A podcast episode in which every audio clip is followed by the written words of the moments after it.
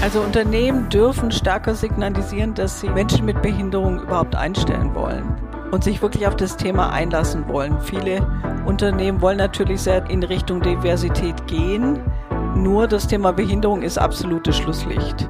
Also meine Verantwortung als Mensch mit Behinderung ist zu sagen, so, da sind meine Grenzen, da sind meine Fähigkeiten und das spreche ich aus. Bridging Perspectives, der Corporate Podcast. Wir bringen die Themen People, Transformation und Innovation zusammen. Mit unseren Gästen diskutieren wir darüber, wie wir Grenzen überwinden und Brücken bauen können, um Unternehmen und Mitarbeitende zukunftsfähig aufzustellen. Menschen mit Behinderung sind Menschen, die körperliche, seelische, geistige oder Sinnesbeeinträchtigungen haben, die sie in Wechselwirkung mit Einstellungs- und Umweltbedingungen Barrieren an der gleichberechtigten Teilhabe an der Gesellschaft mit hoher Wahrscheinlichkeit länger als sechs Monate hindern können.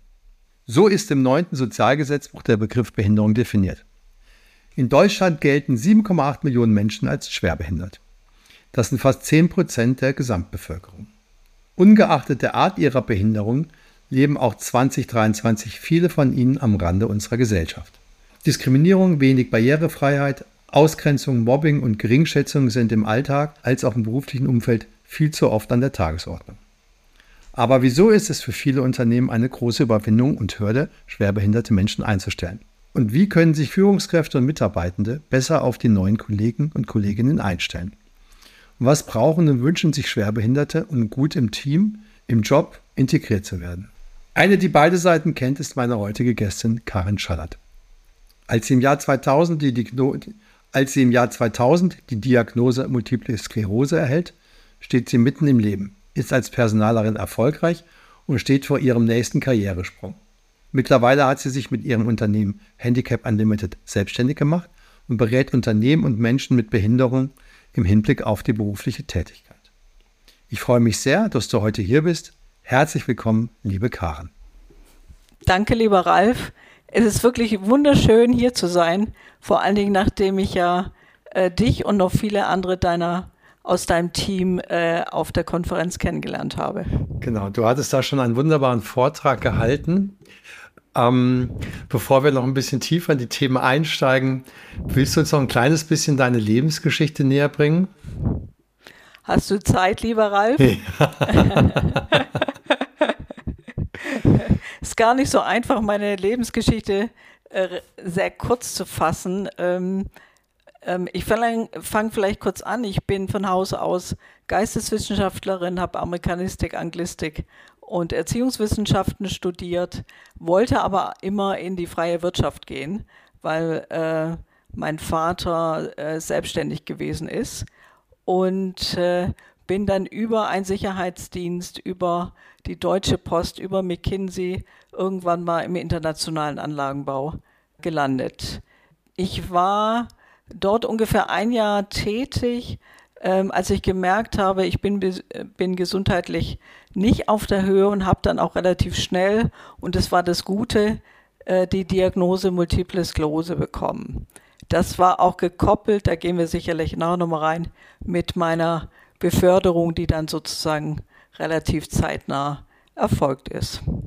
Und ich glaube, den Rest besprechen wir dann gleich wenn wir in die Tiefe reingehen. Ja, also es war ja sozusagen dann die, die Situation, dass du die Diagnose erhalten hast und dann sich natürlich dann Stück für Stück dein, dein Leben auch verändert hat. Du aber gleichzeitig irgendwo immer auch den Mut dabei behalten hast, auch weiterzumachen. Von daher ist es vielleicht doch auch wichtig für unsere Hörerinnen und Hörer, so ein bisschen ein Gefühl zu bekommen, als du dann 2003, 2000 hattest, glaube ich, hattest du deine Diagnose erhalten und ähm, mein, mein Großvater hat das nebenbei gesagt, auch MS gehabt. Also von daher habe ich das auch so ein bisschen, bisschen auch, auch am eigenen Leibe erlebt, wenn natürlich als kleines Kind man noch ganz anders damit dann umgeht, wenn, wenn der Opa dann sich nicht ganz so bewegt. Das ist ja noch was anderes als, als für einen selbst. Und wie, wie war die Veränderung in deinem Leben? Was ist dann, was ist dann so passiert? Es ist noch ein bisschen komplizierter, weil die erste Diagnose habe ich 2000 bekommen. Dann ist es aber noch mal zurückgezogen worden äh, sodass ich dann nochmal beruflich den Sprung äh, von McKinsey in den internationalen Anlagenbau machen konnte. Ja.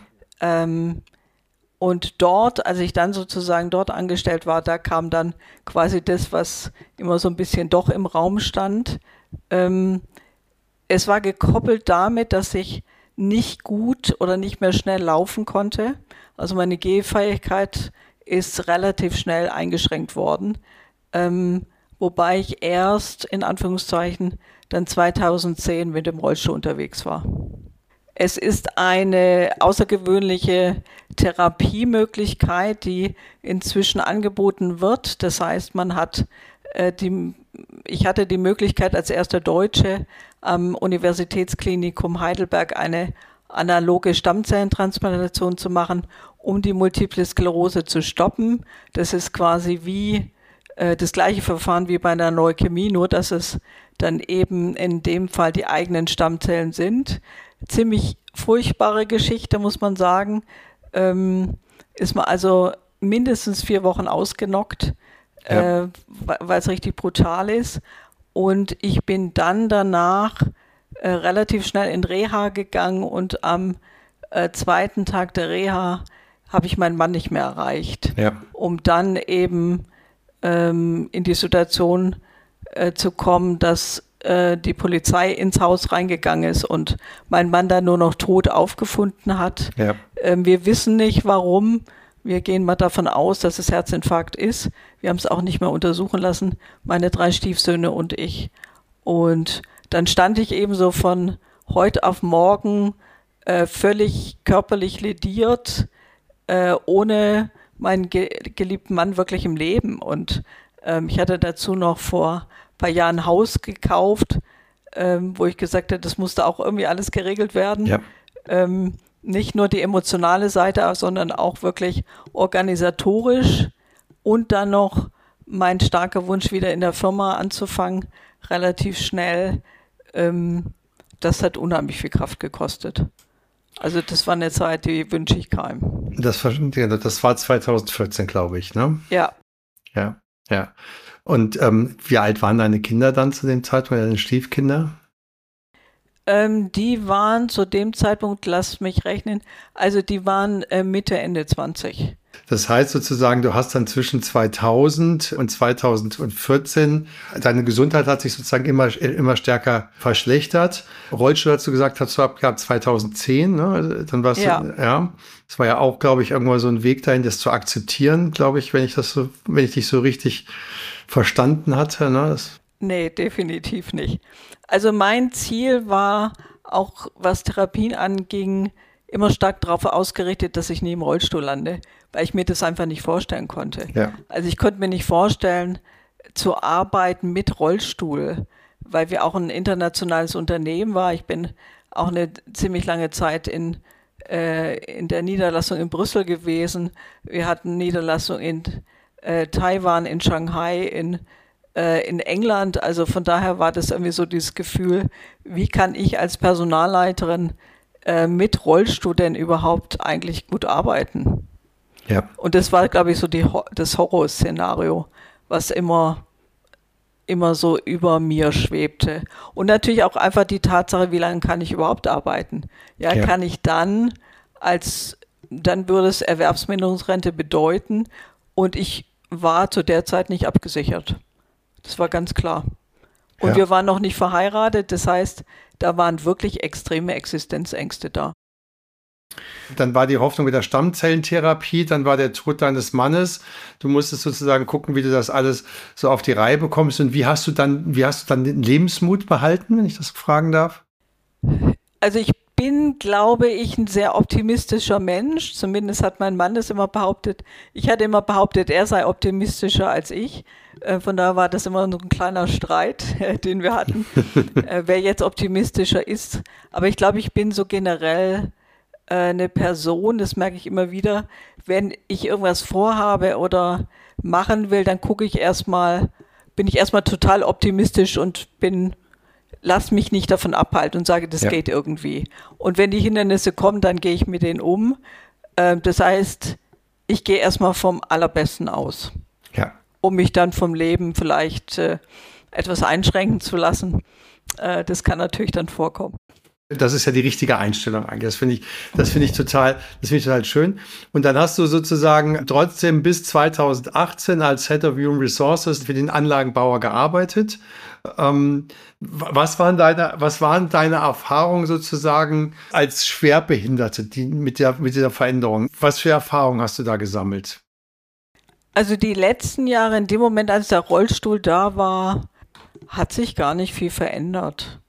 Also äh, zu dem Zeitpunkt äh, war die äh, Geschäftsführung mir gegenüber unheimlich positiv gestimmt. Ich hatte nie das Gefühl, dass es ein Thema war.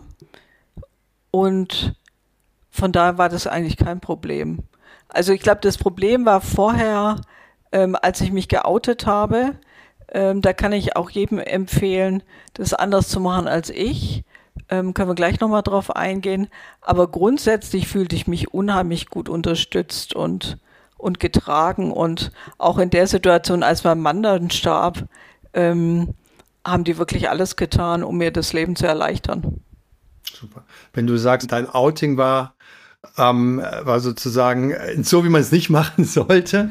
Ähm, ja. ähm, also was, was hattest du gemacht und was dann würdest du sagen, sollte man anders machen? Also wir waren in der Situation im Moment in der Firma, wir waren äh, noch Teil des großen Suez-Konzerns und da war klar, mhm. dass die sich auf die Kernkompetenzen äh, mehr fokussieren wollten. Äh, das heißt, äh, wir als, wir haben Gasverflüssigungsanlagen an Land und auf Schiffen ähm, ähm, ingeniert und eben auch ähm, die Bauüberwachung gemacht, Einkauf gemacht. Ähm, und da war jetzt klar, wir müssen gucken, ob ein anderer Investor reinkommt in die Firma und mit Management Buyout und sowas äh, wurde diskutiert in dem Moment und ich hatte so das Gefühl, weil man es mir schon angesehen hat, dass ich nicht mehr laufen kann, dass ich mich irgendwie outen müsste und ähm, ich hatte auch einen Schwerbehindertenausweis, den habe ich, hatte ich zwei Jahre schon in der Schublade stecken. Äh, den wollte ich noch nicht gezogen haben. Und dann habe ich gedacht, okay, jetzt muss ich irgendwie. Und bin dann kurz beim Geschäftsführer vorbei und habe gesagt, äh, ich hätte ein Thema, was ich mit ihm besprechen würde. Und er hat dann nur gesagt, dann kommen Sie doch schnell rein. Und das sollte man schon mal gar nicht machen. Und dann habe ich mich hingesetzt und habe gesagt, ich muss Ihnen was sagen. Ich habe Multiple Sklerose. Und seine Antwort war, ja, Frau Schader, das habe ich mir schon gedacht, weil meine Tante MS hat. Ja. Oder hatte in dem Fall. Und damit war das Thema erstmal durch. Was, also was die Multiple Sklerose angeht. Und dann kam äh, die Frage, ob ich denn nicht aus gesundheitlichen Gründen kurzer treten möchte und ob ich von der Stelle der Personalleiterin auf die Stelle der Personalreferentin nicht doch lieber runtergehen würde. Ähm, da, das war zwar eine Frage, aber letztendlich war es keine Frage. So, ja. Das war eine Tatsache. Ähm, insofern hat es meiner Karriere nicht geschadet. Ich bin dann erstmal zurück. Das hat mir gesundheitlich unheimlich gut getan, weil ich äh, unheimlich gestresst war in der Phase. Wir hatten auch ein Riesenprojekt in Spanien. Ähm, und dann ähm, bin ich auch ein Jahr später, als die Firma dann nochmal getrennt wurde, äh, in den Schiffbau und in, äh, in den Landanlagen bin ich dann wieder zur Personalleiterin befördert worden. Von daher war es ein kurzer Knick, der mir Zeit der Erholung geschenkt hat und dann äh, war das äh, sozusagen wieder in Ordnung. Aber, das, und das ist das große Aber, ähm, ich glaube, es ist, oder nee, ich, ich glaube nicht nur, ich weiß, dass es besser ist, wenn man das Gespräch viel, viel besser vorbereitet, indem man sich ganz genau überlegt, was will ich sagen, indem man sich überlegt, welche Alarmsignale beim anderen hochgehen könnten, welche ja. Bedenken kommen könnten und die schon ins Gespräch reingeben und auch sagen, was es für Konsequenzen hat. Ja, welche Einschränkungen habe ich? Wie kann ich das lösen? Welche Unterstützung brauche ich? Und damit ins Gespräch gehen und nicht mal eben so ad hoc ähm, sagen, ja, übrigens, ich habe doch. Okay, also sozusagen, weil ich war jetzt mal überlegen, ob die Reaktion von deinem Vorgesetzten jetzt gut oder schlecht war. Ja, also ich meine, in der Form, ähm, er hatte es gesehen, das finde ich ja schon mal irgendwo eine gewisse Sensibilität. Mhm. Jetzt kann man sagen, der tritt etwas kürzer nach dem Motto, sortier dich mal. Das wäre die positive Interpretation, aber da im Gesicht, das können jetzt die Hörerinnen und Hörer nicht sehen, war die, der Gedanke, oh Gott, wie löse ich das Problem, ähm, wenn es nicht mehr voll leistungsfähig ist. Ne? Das war ja auch, so, so, so, so habe ich jetzt sozusagen deinen Gesichtsausdruck interpretiert. Die Frage ist da auch, und das war das, was du sagst, hey, ich, man hätte vielleicht etwas besser vorbereitet sein können, indem man mhm. eben sagt, das ist die Situation, aber das bedeutet nicht, dass ich nicht mehr leistungsfähig bin, sondern es bedeutet, mhm. ich mache es, ich mache genauso meinen Job weiter. Ich möchte den auch weitermachen. Es ist auch in dem Fall ja auch eine, eine, eine, eine schleichende Erkrankung. Das ist ja nicht, sagen wir mal, wie ein Unfall, wo dann auf einmal vielleicht man von jetzt auf gleich querschnittsgelähmt ist und dann sich alles ändert, sondern ähm, aber auch zu sagen, hier, ich bin weiter dabei, um auch die Signale zu geben, nur weil ich vielleicht nicht mehr ganz so schnell ähm, laufen kann, äh, bin ich ansonsten voll dabei und möchte auch meinen Job weitermachen. Zweifelsfall müsst ihr nur mal ein bisschen gucken, dass, dass ein paar Voraussetzungen gegeben sind an der Stelle. Ne? Also das ist, sagen wir mal, die, so verstehe ich die Botschaft von dir. Ne?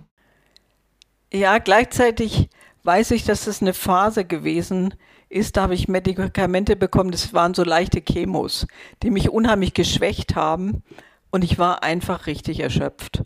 Und ich glaube, dass ich das auch wahnsinnig ausgestrahlt habe.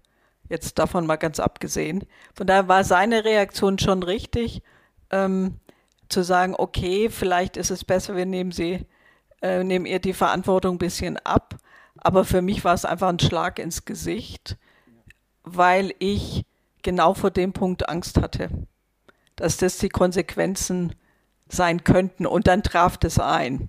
Und das war, glaube ich, so, wow. Ja, ähm, das, was man immer sagt, oute dich nicht, zeig keine Schwäche, ähm, ist, ist eigentlich wahr geworden, dass die Konsequenz, diese Konsequenz eingetreten ist. Und natürlich kann ich auch nicht sagen, äh, es wird keine Konsequenz haben, wenn, wenn man sich outet mit seiner äh, Beeinträchtigung, mit seiner Behinderung. Aber ich glaube, wenn man den anderen besser an die Hand nimmt äh, und besser kommuniziert, ähm, dann ist es okay. Und das, was ich noch dazu sagen kann, ist natürlich dann erstmal in der ganzen Firma rumgegangen äh, weil ich es dann auch dem Team gesagt habe. Und erst bin ich wie ein rohes Ei behandelt worden. Äh, das war das Interessante, dass dann jeder gesagt hat, oh, soll ich Ihnen einen Stuhl bringen? Ähm, äh, die, äh, es ist doch schon 17 Uhr, wollen Sie nicht langsam nach Hause gehen? Das hat sich relativ schnell wieder real, äh, relativiert. Ja wenn man, wenn man sozusagen ist, nicht betroffen ist und auch jetzt im, im näheren Umfeld damit nicht betroffen ist, dann, dann weiß man ja auch als Nichtbehinderter gar nicht, wie, wie gehe ich damit um. Sage ich jetzt gar nichts, ja? Bin ich dann unsensibel? Ähm, ähm, sage ich was? Nehme ich dann jemanden seine persönliche Freiheit? Ich finde, es ist für, für beide Seiten nicht ganz einfach, auch damit den richtigen Umgang zu wahren. Was empfiehlst du denn sozusagen dann in einer, in einem Unternehmen, wenn das sozusagen rumgeht, ähm, zu, wie, man damit umgehen soll?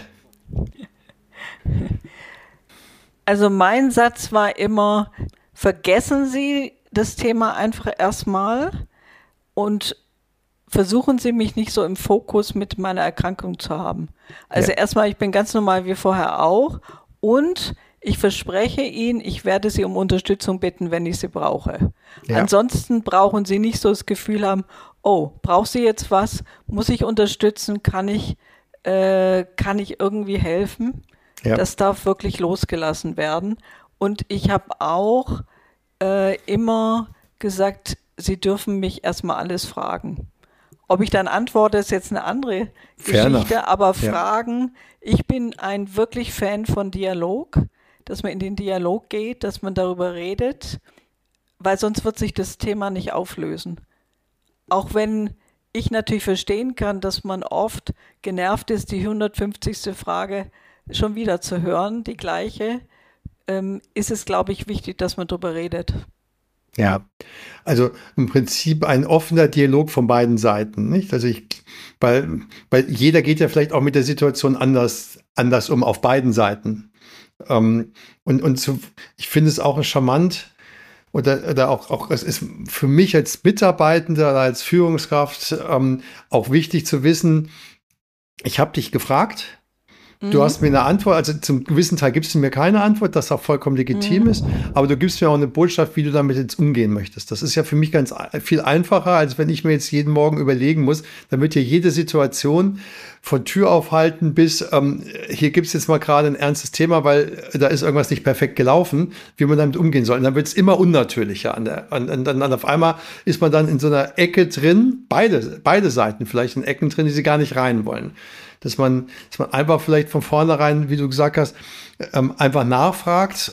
Du hast dann ja irgendwann 2018 gesagt, oder beziehungsweise 2020 ähm, hast du deine eigene Firma Handicap Unlimited gegründet. Ne? Was, was war da der Hintergrund der, dieses Gedankens, sich in die Selbstständigkeit zu wagen? Ähm, also ausgeschieden bin ich ähm, bewusst schon Anfang 2017. Dann bin ich natürlich erstmal in Kranken äh, Geldphase drin gewesen und der Vertrag ist dann 2018 quasi, haben wir den aufgehoben, mein Arbeitsvertrag, weil einfach klar war, ich kann auch nicht mehr zurück. Äh, und ich brauchte dann nochmal zwei Jahre, bis ich wirklich fit genug war, weil ich bin wirklich am Ende äh, völlig zusammengekracht, muss man schon fast sagen. Und dann war eben die Frage, was mache ich jetzt als, als HR-Expertin, als ausgebildeter Coach oder Coachin als Wirtschaftsmediatorin war so klar, in welche Richtung es gehen kann. Ehrlich gesagt bin ich gar nicht auf die Idee gekommen, dass es Menschen mit Behinderung sein könnten. Weil, und da oute ich jetzt mich, glaube ich, das zweite Mal, ich hätte mich nie eingestellt. Ja, mit der ja. Diagnose, mit der Prognose äh, definitiv nicht. Mich hat das Thema nicht interessiert. Also ich habe auch immer ganz bewusst, wenn es irgendwie ging, meine eigene Behinderung vor der Bürotür stehen lassen. Also wenig darüber geredet. Mir war das unangenehm und ja. ich kannte, ich war weder in Selbsthilfegruppen, ich bin, habe mich nicht auf den Weg gemacht, mit Menschen mit Behinderung zu tun zu haben. Und ich war die einzige Rollstuhlfahrerin im Unternehmen. Von daher war das nicht meine Zielgruppe. Und ich habe dann aber irgendwann mal äh, die Möglichkeit bekommen, als ehrenamtliche Mentorin tätig zu sein für den Hildegardes-Verein in Bonn. Und da haben wir eben jungen Akademikerinnen geholfen, ins Berufsleben zu kommen, beziehungsweise wieder reinzugehen. Und da habe ich das erste Mal so einen Blick auf jemand anders mit einer Behinderung geworfen. Da war eine junge Frau, die hat MS so wie ich auch. Und, und wenn ich die so angeguckt habe, dachte ich, wow, ja, die beeindruckt mich. Und auch die zweite, die ich betreut habe mit einer Sehbeeinträchtigung. Ich habe nur, ja, ich habe die ganze Zeit nur Hochachtung gehabt. Und dann habe ich den Blick auf mich geworfen und habe gedacht, ja, aber ich habe nicht gut über mich gedacht. Oder denke immer noch nicht, wenn es um das Thema Behinderung ist. Ich habe immer noch den Eindruck gehabt, ich bin nicht leistungsfähig, ähm, ich brauche mehr Unterstützung, ich bin eine Belastung. Ja. Da konnte ich dann drehen. Und dann dachte ich, das, was wirklich in Deutschland so schade ist, dass es wenige oder immer noch zu wenig Unterstützung für diese Zielgruppe gibt. Es sind viel zu viele nicht auf dem Arbeitsmarkt, die auf dem Arbeitsmarkt können, sein könnten. Und die brauchen dreimal so lang in der Bewerbungsphase. Und das ist einfach zu lang. Und wenn ich da Sprachrohr werden kann, für genau die Zielgruppe, gerade mit dem HR-Hintergrund, dann äh, dann ist das wirklich eine grandiose Idee. Und dann bin ich rein. Und so, und so hast du sozusagen so ein bisschen das Sprachrohr zu sein und dein eigenes Schicksal auch, auch in die Hand zu nehmen. Ich fand jetzt zwei, drei Aussagen ganz, ganz wichtig. Das eine ist, du wirst dich selbst nicht einstellen. Ähm, warum nicht? Weil in dem Moment wirklich so dieses Thema noch war, ähm, ich bin eine Belastung ja. für das Unternehmen ich bin nicht voll einsatzfähig. Das Interessante war, und ich habe es trotzdem gedacht, war, dass ich eines Tages bei meinem Chef äh, im Büro war und ich hatte äh, so ein für die Auszahlung der Boni hatte ich ein Beurteilungssystem entworfen. Und er war gerade dabei, das auszufüllen. Das war eigentlich Aufgabe, dass die Führungskräfte das machen oder die Vorgesetzten ähm, über äh, den Mitarbeiter oder die Mitarbeiterin, ohne dass die Person reingucken darf. Und er sagte, kommen Sie mal, ich zeige Ihnen mal, was ich für Sie ausgefüllt habe. Und dann bin, sind wir durchgegangen und bei dem Thema Belastbarkeit hängen geblieben. Und ich weiß noch heute, wie ich sagte, nee, das kann nicht sein. Das stimmt nicht. Und er guckte mich völlig erstaunt an und sagte, ja, aber Frau Schallert, wenn jemand belastbar ist, dann, dann doch Sie. Und ich habe ihn, glaube ich, angeguckt, völlig entgeistert, weil ich habe das nicht gesehen. Weil ich dachte, boah, wenn, wenn ihr alle wüsstet, wie, wie erschöpft ich bin, wie schwach ich mich fühle, wie ich mich hier durchkämpfen müsste, aber anscheinend habe ich es nach außen nicht gezeigt. Es ist ja, es ist ja auch, sagen wir, es gibt ja verschiedene Belastungen, in Anführungszeichen. Mhm. Wenn ihr sagt, komm mal kurz unter meinen Bildschirm, ich zeig dir was, dann geht das halt natürlich nicht so einfach.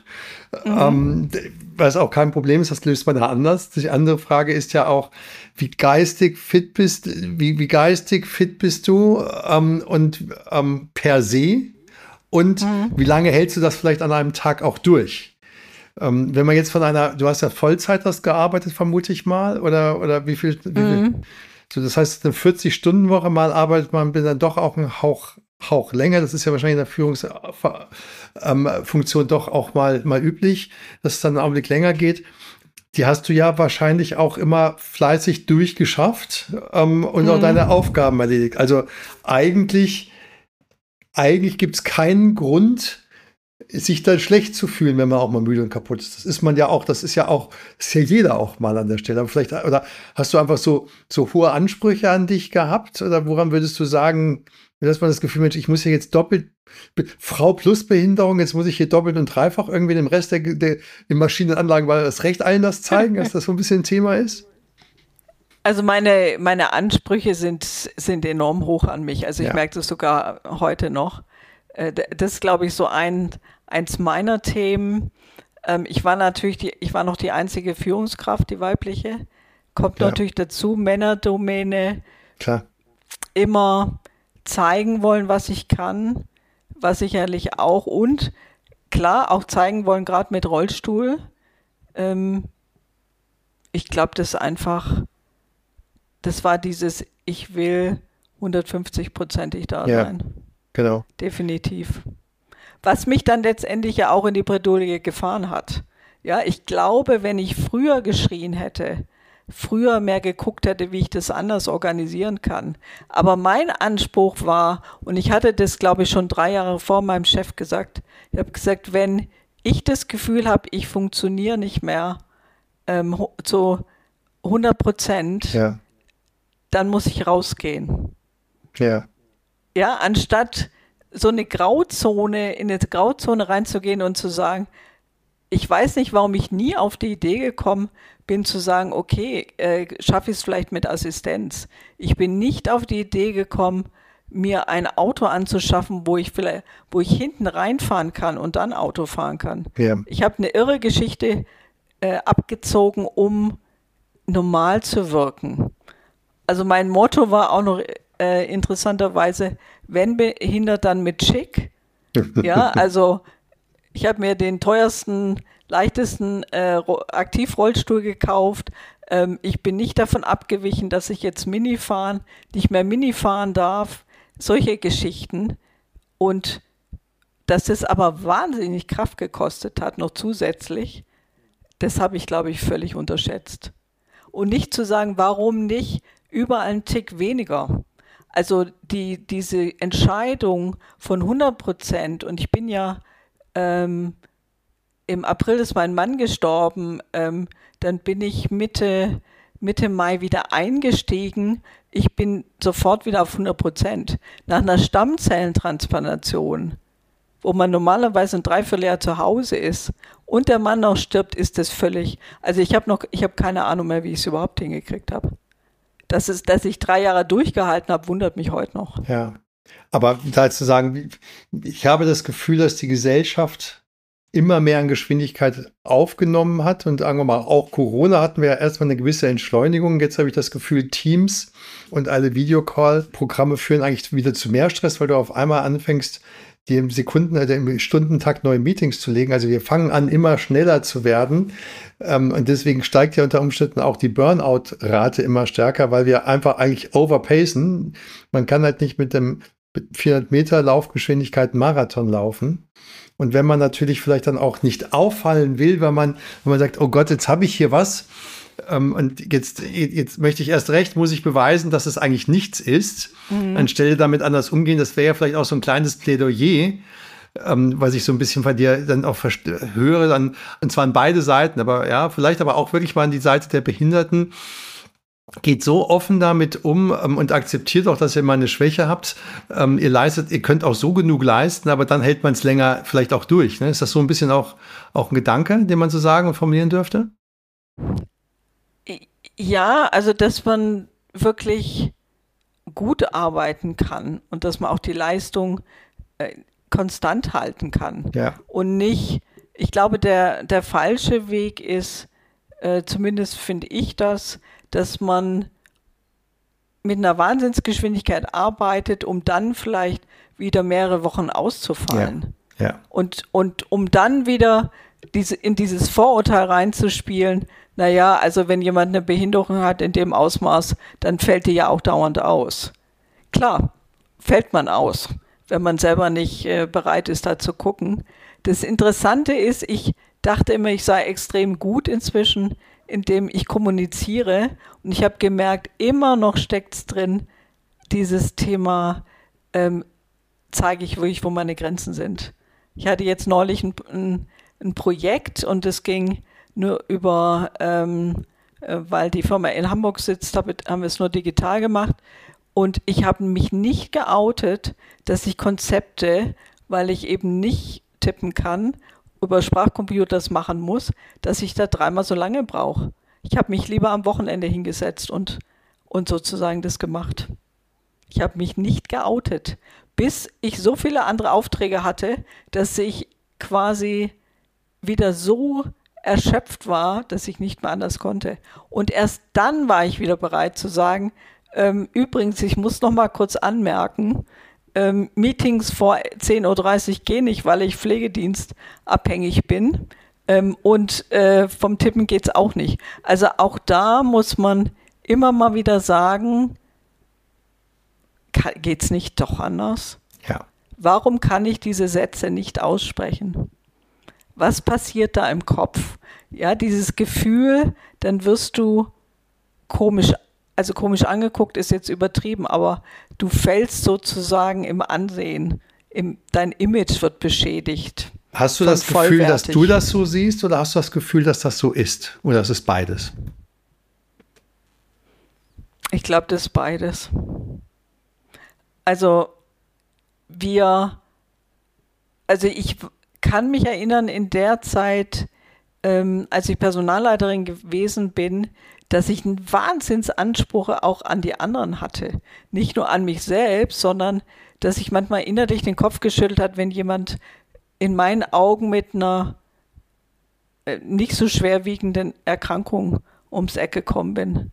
Oder mir erzählt hat, ja, ich habe Burnout, oder der dachte ich innerlich, naja, also wo soll das denn herkommen?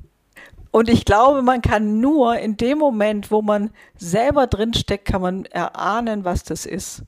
Und von außen, so wie andere natürlich überhaupt keine Stufen sehen, weil man einfach drüber läuft, Klar. kann ich mich nicht in die Situation von anderen reinversetzen. Man kann das nicht im, in dem Ausmaß nachvollziehen. Und das ist einfach das Schwierige. Und wenn Ma ich nicht betroffen bin, ja. kann ich auch nicht kann ich nicht adäquat zum Teil darauf reagieren. Ja, also ich, ich finde es immer, also ich glaube, ich glaube, wenn wir darüber mal nach vorne gucken und sprechen, wie können wir, wenn wir von 7,8 Millionen Menschen sprechen, die schwerbehindert sind, 10 Prozent der Bevölkerung, wie gesagt, 75 Prozent sind über 55. Ich weiß jetzt nicht, wie viel über 65, sagen wir mal, außerhalb des mhm. Erwerbslebens sind, aber sagen wir mal, 25 Prozent sind unter 55 auf jeden Fall. Ja, da reden wir, da reden wir auch von, von, ähm, von knapp, knapp zwei Millionen Menschen. Dann, dann ähm, ist ja auch die Frage, wie können wir, wie kann die Gesellschaft, wenn wir einen Fachkräftemangel haben, vielleicht dieses Potenzial da gibt es auch unterschiedliche Beeinträchtigungen, vielleicht auch geistige Beeinträchtigungen. Dann sind sie nicht für alle, dann, dann sind dann, die, die Personen sind nicht für alle Jobs vielleicht geeignet. Da muss man was anderes gucken. Oder starke Sehbehinderung ist auch nicht für alle. Muss man immer so gucken, wofür man es macht. Aber wir haben dort ein Potenzial von zwei Millionen, sage ich mal, bis 55 ähm, ähm, Menschen in Deutschland, die schwer behindert sind. Wenn wir gleichzeitig ein riesen Fachkräftemangel-Thema haben per se hier in Deutschland, müssten wir überlegen, wie wir, bestimmt nicht alle, das ist nicht realistisch, aber wie man einen größeren Teil integrieren kann. Da wäre ein bisschen meine Frage an dich. Was würdest du sagen, was wären deine Wünsche an Unternehmen auf der einen Seite? Und danach würde ich nochmal in Richtung gehen, wie wäre der Umgang dann im tagtäglichen mit den Führungskräften und Mitarbeitern? Aber was sollten Unternehmen tun? Was können Unternehmen tun, ähm, damit wir da dieses Potenzial irgendwie vielleicht noch etwas besser heben können? Also Unternehmen dürfen stärker signalisieren, dass sie Menschen mit Behinderung überhaupt einstellen wollen ähm, und sich wirklich auf das Thema einlassen wollen. Viele Unternehmen wollen natürlich sehr diversi äh, in Richtung Diversität gehen nur das Thema Behinderung ist absolutes Schlusslicht, weil das ein Thema ist und das fand ich nett. Das hat eine neulich gesagt, da ist kein Glitzer drin. Ja, das Thema Behinderung ist, fühlt sich schwer an. Das ja. Thema fühlt sich, ist mit Ängsten verbunden. Das ist mit, äh, mit eigenen Ängsten, mit Berührungsängsten. Da ist ganz viel Thema drin. Äh, oder es ist einfach ein Thema, was sehr schwer ist. Ähm, deswegen muss man sich da, glaube ich, nochmal anders damit auseinandersetzen. Und da fehlen manchmal die Signale von den Firmen aus. Also wenn ich auf die Webpage sehe, gehe, da sehe ich dann oft irgendwie so 35-jährige äh, weiße äh, Frauen und Männer. Ja. Äh, da kann man sicherlich noch was tun. Man kann die nochmal gezielter ansprechen. Und es geht vor allen Dingen auch darum, erstmal äh, die Personalabteilung schulen. Ich meine, wenn ich als Frau mit Rollstuhl und Personalleiterin selber nicht einstellen wollte. Ähm, ich kann es verstehen, dass es einfach ein Thema ist, was heikel ist. Weil mein Thema war, dass ich gesagt habe, wenn ich jetzt einen Mensch mit Behinderung in irgendein Team reinsetze ähm, und da gibt es Schwierigkeiten, das ist schon eine andere Nummer. Also da fühlte ich mich nicht gut zu sagen, bei der riesen Belastung, die wir hier in der Firma haben äh, oder fast durchgehend hatten, dann den Teams es noch schwerer zu machen. Das ist ein irrer Gedanke, ja, der eigentlich der Realität nicht unbedingt entspricht, aber so waren meine Gedanken. Deswegen, ich kann verstehen, dass da erstmal ein großes Arbeit ist. Und es ist ein Thema und äh, da hoffe ich, äh, dass die Inklusionsämter äh, da besser hinterherkommen, indem sie besser die Informationen rübergeben können, dass jeder keine Ahnung hat. Ich habe neulich wieder ein Gespräch gehabt mit einer Firma, die haben dann angefangen rumzugoogeln. Und da habe ich gesagt, es geht erstmal darum, welcher Mensch soll überhaupt eingestellt werden. Was braucht dieser Mensch? Mit MS, ja, da kann es von äh, Hilfsmittel XY bis gar nichts gehen. Also wir machen es uns zu kompliziert, indem wir ähm, denken, wir müssen auch noch wahnsinnig gut vorbereitet sein als äh, in der Firma. Und ich glaube, es geht erstmal dazu sagen, ich stelle ein, ich gucke, was geht überhaupt. Wenn ich ein Gebäude habe, wo kein Rollstuhl reingeht, ähm, kommt, ist das natürlich äh, klar, aber ich kann genauso jemand äh, mit vielleicht mit einer Sehbehinderung oder so einstellen. Also auch da erstmal differenzieren, zu sagen, welche Zielgruppe geht, wer passt denn zu uns und dann individuell auf den Einzelnen eingehen und sagen, das ist eine Person und ich gucke, was kann ich tun, damit diese Person gut arbeiten kann. Und was auch immer gut ist, dass die Bewerberin oder der Bewerber sagt, ich brauche dies und jenes, ich brauche dieses Hilfsmittel. Bringe ich sogar schon mit. Also die Personaler ähm, haben auf den Eindruck, und das kann ich absolut verstehen, dass sie erstmal unheimlich viel Arbeit reinstecken müssen, um rauszufinden, wie sie äh, die Firma vorbereiten können. Und ich würde behaupten, es ist einfacher.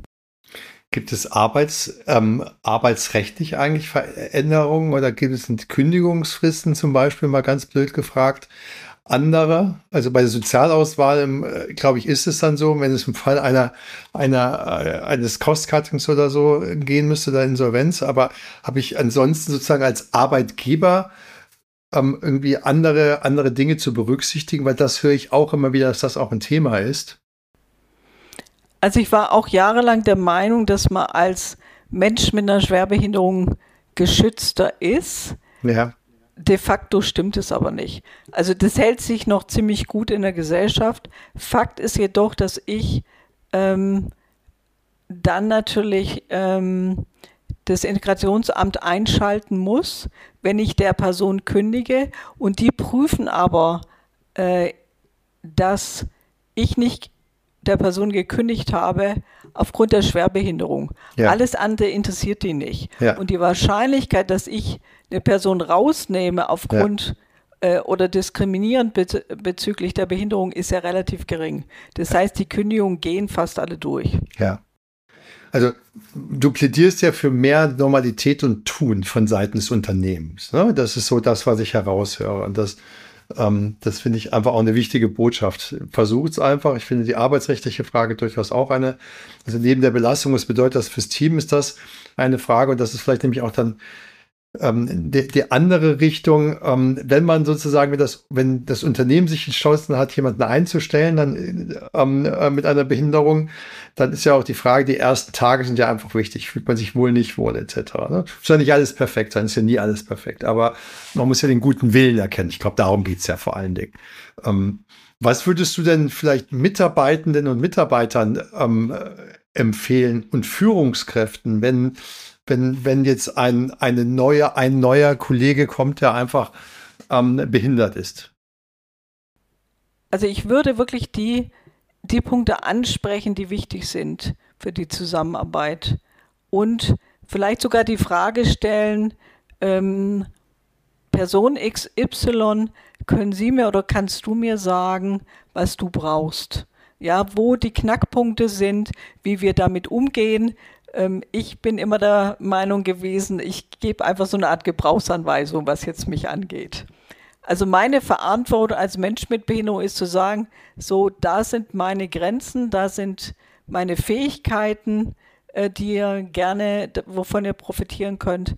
Und das spreche ich aus. Und ich versuche, ähm, die Person, ob das jetzt meine Führungskraft ist, ähm, oder mein, mein Vorgesetzter ist oder die Teamkollegen, die dort abzuholen. Und ich würde sagen, ein Vorgesetzter, eine Vorgesetzte ist, darf einfach fragen. Und, ich, und das, was sehr wichtig ist, was ich auch erlebe, was aber auch ein ganz normales, normales Verhalten ist, ist dieses, ich denke schon über Lösungen nach, obwohl ich noch gar nicht mit der Person geredet habe. Ja, also ja. ich denke, ich müsste gleich schon für alles eine Lösung haben, ja. ist aber gar nicht nötig. Also mehr mit so einer offenen Haltung reingehen und sagen, kannst du mir vielleicht helfen? Ja, mit dieser Situation zurechtzukommen, weil ich kenne sie nicht. Als Nichtbehinderter einem Behinderten gegenüber. Genau, genau. Ja. Also das wäre das Einfachste zu sagen, so ungefähr, nimm mich doch mal an die Hand weil das ist eine Situation, mit der habe ich noch nie, bin ich noch nie auseinander oder musste ich mich noch nie auseinandersetzen. Ja, ja. Ich glaube, dass man einfach mit viel mehr Normalität umgehen muss und, und viel mehr einfach mit Offenheit einfach fragen.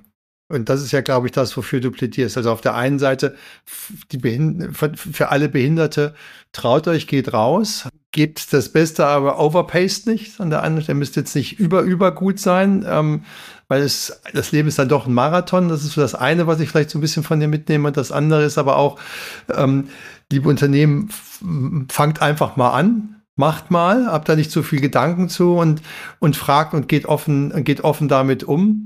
Äh, und über diese Offenheit von beiden Seiten nähert man sich ja auch an. Und, äh, und dann wird man ja schon irgendwann merken, wenn man über irgendwas nicht sprechen möchte oder wo es vielleicht dann doch auch, auch zu persönlich wird.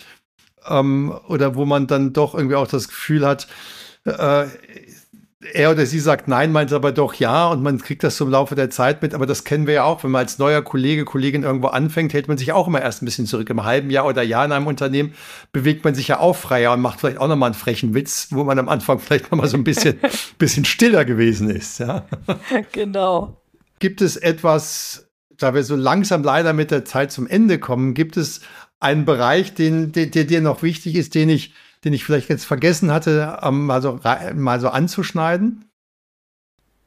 Ich weiß, dass es immer ein Thema ist, was äh, wo viele sagen, das kommt mir schon langsam zu den Ohren raus und trotzdem erzähle ich es immer wieder. Ich habe den Eindruck, dass wir zum Teil noch zu defizitär denken. Also wir gucken natürlich oft auf Menschen und sagen, das können die nicht oder da haben sie Einschränkungen. Ich glaube, wir dürfen einfach mehr in Richtung schauen, wie äh, oder was können Menschen, egal ob mit oder, oder ohne Behinderung, wirklich gut beitragen. Ja. Also ich nehme immer das schöne Beispiel und sage, ähm, ich war sicherlich schon lösungsorientiert, ähm, aber ich habe die Fähigkeit wie ein Muskel trainiert weil ich nämlich einfach als Rollstuhlfahrerin immer auf Hindernisse stoße. Das heißt, ich muss extrem kreativ sein, um irgendwie Dinge regeln zu können. Und da ich das mehrmals am Tag tun muss, habe ich natürlich eine gewisse Fähigkeit richtig gut entwickelt. So wie, glaube ich, Mütter und Väter äh, flexibler werden im Laufe der Zeit, weil sie einfach müssen. So dürfen wir, glaube ich, Menschen mehr, mehr ansehen. Ob mit und ohne Behinderung ist, ist, glaube ich, völlig egal. Aber was Menschen mit Behinderung angeht, da ist, glaube ich, die Tendenz, das merke ich auch manchmal an mir selbst, eher Richtung, ah, das geht nicht und dieses geht nicht. Aber dass zum Beispiel eine Person, die nicht die eine Sehbeeinträchtigung hat, so wie, die, wie meine Menti Sabia, die hat so viel aus meiner Stimme rausgehört, fand ich fantastisch.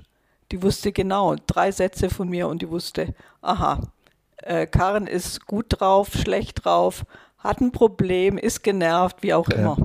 Ja, das heißt also eigentlich mehr in Chancen denken. Ne? Also mhm. nicht irgendwie das, die, die Risiken sehen und sich schon, das ist ja so ein bisschen deutsche Attitüde, sich alles angucken und dann, wenn 20 Dinge super sind und eins schlecht, auf dieses eine zu gucken. Aber wenn, wenn jetzt hier reden wir mal von 15, 15 oder sozusagen, hey, lass uns mal diesen Chancen einfach denken mhm. und überlegen, was kann es sozusagen beitragen ähm, und welchen Wert kann es stiften und, und wenn du das Beispiel jetzt deiner, deiner Menti hast du es genannt, ne? Ähm, die, die vielleicht die im einen Sinn etwas schwächer ist, dafür im anderen Sinn etwas stärker. Und dann, das hilft ja auch selbst zu lernen, Mensch, man könnte ja selbst auch mal rechts und links vielleicht da die einen oder anderen Sinn vielleicht noch etwas stärker schärfen und zumindest mal eine Sensibilität dafür gewinnen. Ne? Ähm, gibt es so eine kleine, so zum Abschluss eine, eine Utopie, die du dir wünschen würdest, ähm, wenn wir so in zehn Jahre gucken, wo, wo würdest du dir wünschen, würden wir im Umgang Behinderte, Nichtbehinderte im, im ich sage jetzt mal im Arbeitsleben stehen? Mhm. Also ich wünsche mir, dass wir überhaupt nicht mehr über dieses Thema reden müssen, äh, dass wir sagen können, jeder Mensch ist anders, jeder Mensch trägt andere Dinge zum Arbeitsleben bei. Wir haben einen menschlicheren Umgang, das wäre so das, was ich mir wünschen würde. Dass wir den, die Schnelligkeit rausnehmen, dass wir wirklich gut leben und gut miteinander arbeiten. Und dass wir die Chancen, die wir haben, im Zusammenarbeiten einfach maximal nutzen. Ja. Du liebe Karin, ich danke dir ganz, ganz herzlich für deine Zeit, für deine Idee, für deine, für deine Energie, für deine Gedanken. Ich äh, wünsche dir, dass du so bleibst, wie du bist und immer dein Lächeln, das ich eine ganze Stunde jetzt hier sehen durfte, beibehältst. Nochmal ganz herzlichen Dank, dass du da warst. Sehr gerne. Danke, dass du mich eingeladen hast.